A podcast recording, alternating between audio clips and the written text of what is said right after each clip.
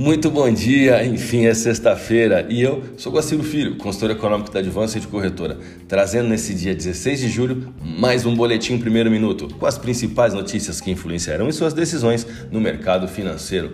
Bolsas mundiais.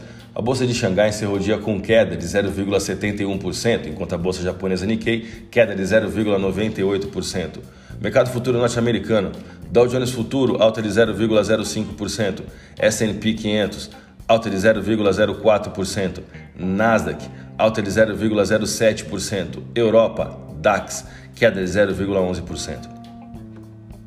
O último dia útil dessa segunda semana de julho trará em seu calendário dados vindos da zona do euro, que apresentou seu IPC mensal e anual em linha às expectativas, enquanto os Estados Unidos divulgarão às 9h30 da manhã dados ligados a vendas no varejo, como a notícia de maior relevância.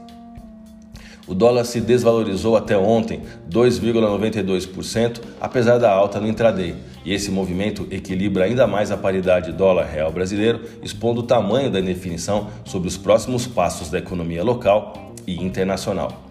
Uma aversão a risco global fez com que o dólar ganhasse terreno diante do real brasileiro na última sessão, diante de questionamentos sobre a trajetória da inflação norte-americana dentro de uma economia local superaquecida e sobre as promessas de um Fed que se posiciona com um apoio poderoso até que a plena recuperação do país se concretize. Em meio a todo esse contexto, tivemos nessa semana a divulgação de dados relacionados à economia chinesa, maior parceira comercial do Brasil, dando indícios de um possível tropeço em sua recuperação econômica. E diante de todo esse cenário, a macroeconomia movimenta o seu fluxo de capital. Vamos aos gráficos agora. Eu vou começar pelo dólar.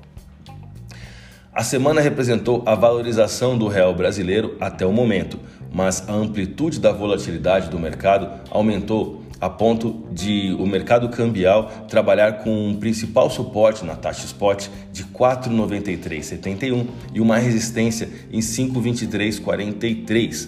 A divisa norte-americana registrou um volume de negócios no pregão do dia 15 de 185 bilhões de dólares em contratos futuros é, negociados na Bolsa Brasileira, com a moeda fechando em alta de 0,78%, na taxa spot de 5,11. O euro formou um candle de alta na sessão de ontem a ponto de testar a resistência do canal formado nos últimos três dias. A moeda da zona do euro encerrou a última sessão com valorização de 0,52% e taxa spot de 6,03%. A minha dica você já sabe.